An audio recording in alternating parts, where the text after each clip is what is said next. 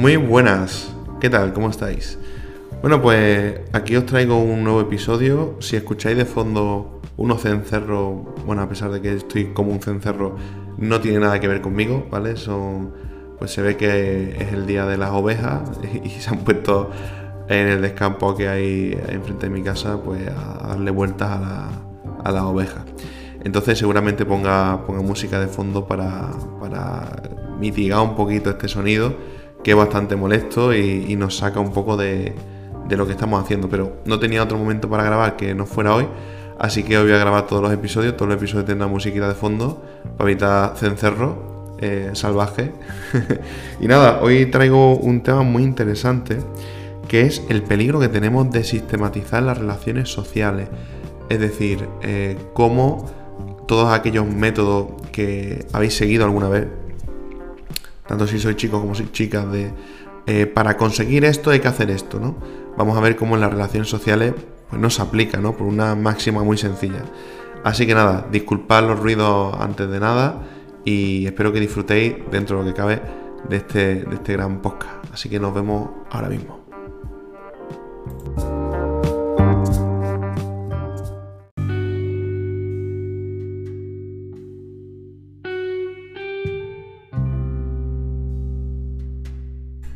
Y bueno, y vamos a hablar de por qué no debemos de caer en la sistematización de las relaciones, por qué nosotros de forma natural tratamos todo eh, como un sistema y cómo eso nos puede perjudicar, ¿no? Eh, y es que estamos acostumbrados a robotizar cada vez más las relaciones eh, personales y hacer pues cada vez más uso de, de, lo que viene siendo el marketing, ¿no? Antiguamente recuerdo yo que, que cuando el marketing no era tan popular como lo es ahora, pues teníamos nuestra, nuestras redes sociales, nuestro Facebook, el cual pues servía como un depositorio de, de, fotos y no cuidábamos para nada las fotos, ni las poses, ni absolutamente nada, simplemente pues las dejamos ahí como un recuerdo. De alguna forma la foto tenía un valor simbólico y no un valor estético. Todo esto cambió con, con la entrada de Instagram, y, claro, como Instagram era una web únicamente de, fotografía, pues nos acostumbramos a, o nos adecuamos a aquella nueva realidad que era pues parecer cada vez más perfectos, ¿no? Hasta el punto de que Instagram ha sustituido a Facebook en el sentido de, bueno, mm, es una forma de guardar recuerdos, ¿no? Pero de una forma lo más estéticamente posible. Las stories de Instagram se han vuelto como la parte, digamos, más, eh, por decirlo de alguna forma, mm, más Facebook, ¿no? Más de, bueno, pongo las fotos que yo quiero ahí, que no se van a quedar guardadas, sino que van a permanecer durante 24 horas, muchas veces por el miedo a ser juzgados, ¿no? Eh, a no tener un perfil perfecto. Y, luego dejo las fotos que yo hago con mi cámara Canon para, para el feed de, stories. No solamente eso, sino que nos hemos vuelto cada vez más perfeccionistas, ¿no? Pero este es otro tema. Entonces, a raíz de toda esta eh, revolución, porque para mí esto es una revolución, comenzaron, eh, digamos, a, tener más fuerza todos aquellos métodos basados en el marketing, que ya existían antiguamente, pero que ahora cobran, digamos, un mayor sentido. ¿Por qué? Porque estamos convirtiendo nuestro, nuestro perfil, nuestro feed, en algo inhumano, ¿no? En algo que, que no se corresponde con con, las características humanas, porque la equivocación es lo más humano que tenemos, ¿no? Entonces, si, si nosotros intentamos aspirar a esa perfección, pues al final lo que, lo que conlleva es pues, a, esta frustración, a querer ser cada vez más perfecto, ¿no? Porque la perfección al final es un horizonte que es imposible alcanzar. Eh, eh, una, un motor que sirve para movernos, pero cuando esa perfección es estética y no nos aporta nada, salvo una validación externa, pues realmente estamos tirando nuestra, nuestra vida por la borda, ¿no? Porque realmente eso, tal como viene, se va a ir y va a ser pues una, un placer instantáneo. Eh, es uno de los motivos por el cual yo, yo, quise ser minimalista. Me he puesto mi, Instagram personal, pero voy a hacerlo para mantener a aquellas personas cerca eh, que quiero mantener, ¿no? Eh, para también compartir con ellos, para poder expresarme, ¿no? Es como un medio de expresión más que como un medio de búsqueda de validación externa. Así que, eh, bueno, dicho esto, hemos introducido un poquito el tema. El problema de esto es que cuando el marketing se pone a la cabeza, comenzamos eh, lo que yo llamo la sistematización de eh, las relaciones sociales. Es decir, nosotros pensamos que las estrategias son lo que rigen al final eh, el fin que nosotros perseguimos. En este caso, pues yo qué sé, si hablamos de relaciones amorosas, pues tener pareja, tener sexo, si hablamos de entornos sociales, conocer gente, tener amigos, ¿vale? Y, y para ello siempre trazamos un plan relacionado con el marketing el cual pues no nos va a llevar a nada tampoco, ¿no? Sino nos va a llevar a tener pues esas relaciones artificiales, esas relaciones superficiales que al final no sirven absolutamente para nada. Entonces yo siempre pienso que es mucho más válido no seguir un marco establecido porque nosotros no somos robots, nosotros no somos eh, una máquina que tocando la tecla A, luego la C, luego la D y luego la F, por ejemplo, ¿no? Siguiendo un patrón de alguna forma.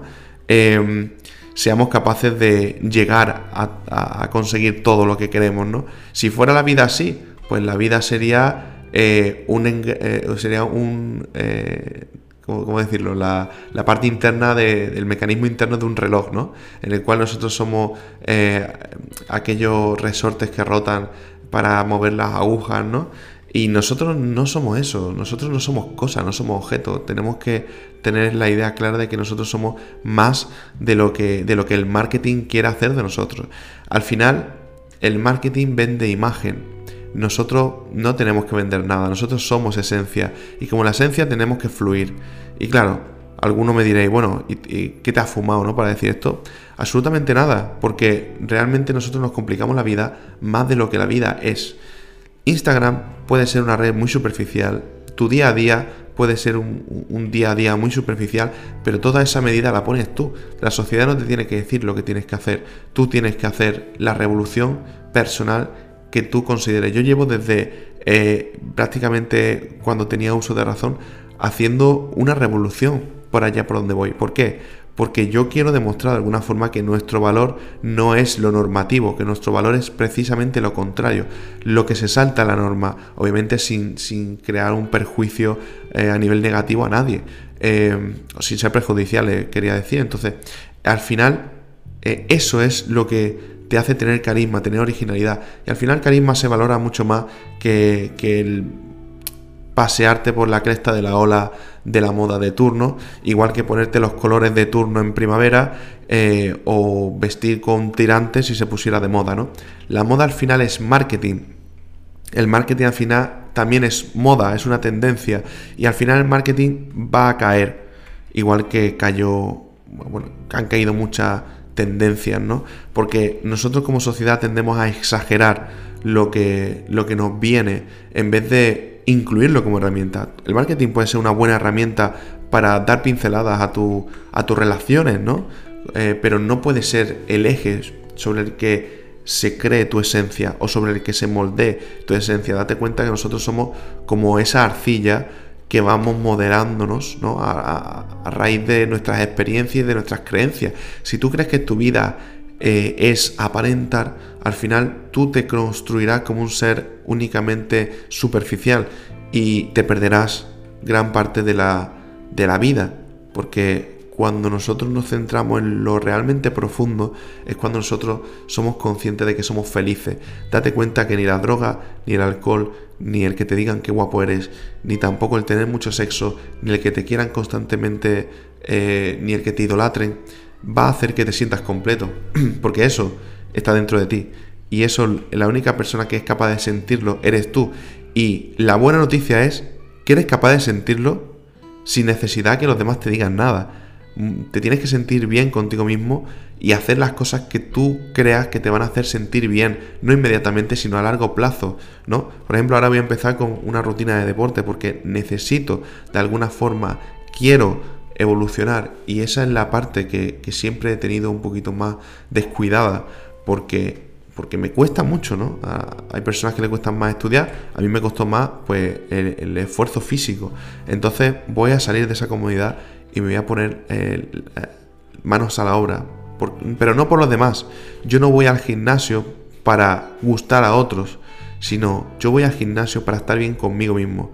Entonces en este caso aunque no vaya al gimnasio, vaya a correr, hacer otra rutina, tenemos que ver dónde está el foco, ¿no? Porque cuando tú estás intentando eh, sistematizarte, venderte de alguna forma, em, lo único que estás consiguiendo es, pues, y va mucho de la mano del próximo podcast, es mostrar dónde la gente quiere que, que ellos se fijen, ¿no?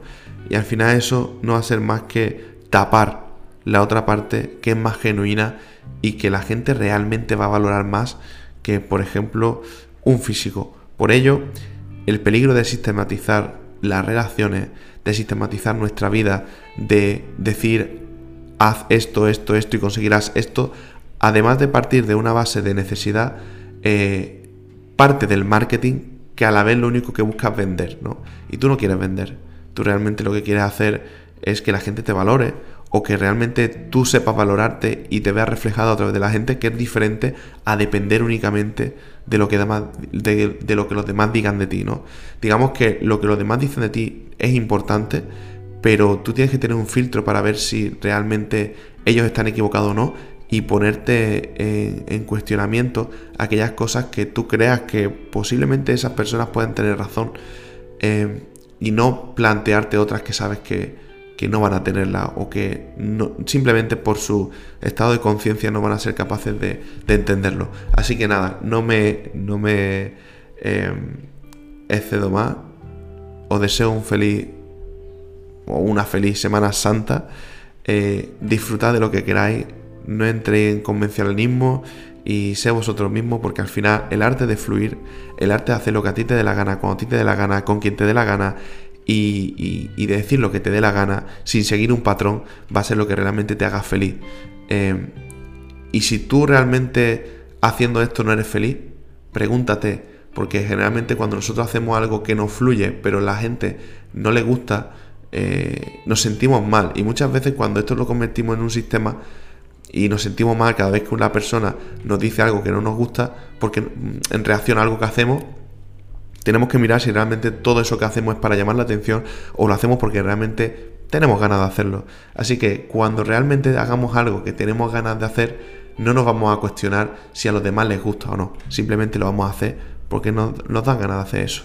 Así que vuelva a ser un niño, deja el marketing de lado para únicamente los profesionales que necesitan vender y no te vendas porque realmente tú no necesitas un sistema, necesitas ser como tú eres.